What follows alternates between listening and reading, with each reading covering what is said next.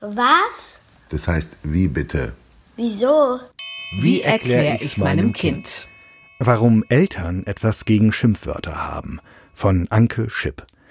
Bei allen Eltern gibt es den Moment des Schocks.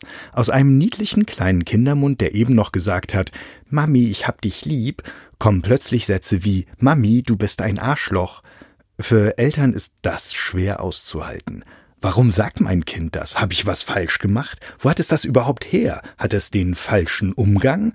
Was denkt man über mich, wenn mein Kind das vor anderen sagt? Und was, wenn Oma das hört?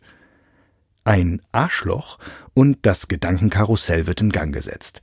Eltern stellen sich dann selbst in Frage. Nicht nur das Kind hat in ihren Augen etwas falsch gemacht, sondern im weiteren Sinne auch sie selbst. Das macht die Sache doppelt schwer. Wenn Eltern dann heftig reagieren, ist das für die Kinder ein Volltreffer. Nur ein einziges Wort und so eine Wirkung, wo gibt es das schon? Sie lernen so, dass sie etwas haben, mit dem sie die Eltern auf die Palme bringen können. Wenn ich das A-Wort sage, flippt Papa aus und ich habe Macht über ihn.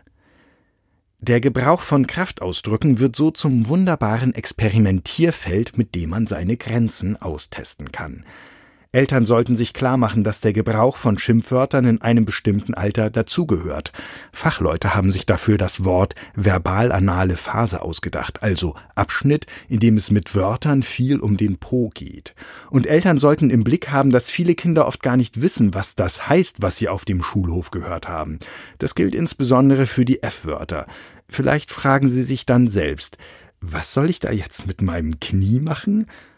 Und wenn Eltern ehrlich sind, haben sie vielleicht auch ihren Teil dazu beigetragen, dass die eigenen Kinder Schimpfwörter kennen, denn wer ist schon frei vom Fluchen?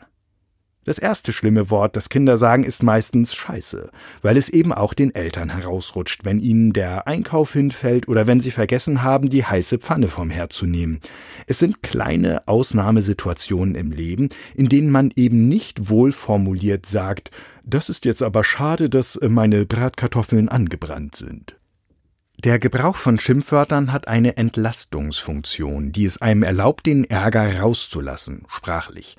Wissenschaftler der britischen Universität Keele haben außerdem herausgefunden, dass Fluchen die Schmerztoleranz erhöht.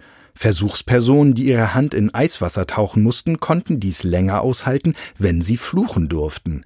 Im Körper wird dann Adrenalin freigesetzt, das den Schmerz lindert und Kräfte mobilisiert. Äh, das heißt nicht, dass Kinder fluchend durch die Welt gehen und die Eltern lächelnd dabei zusehen sollten.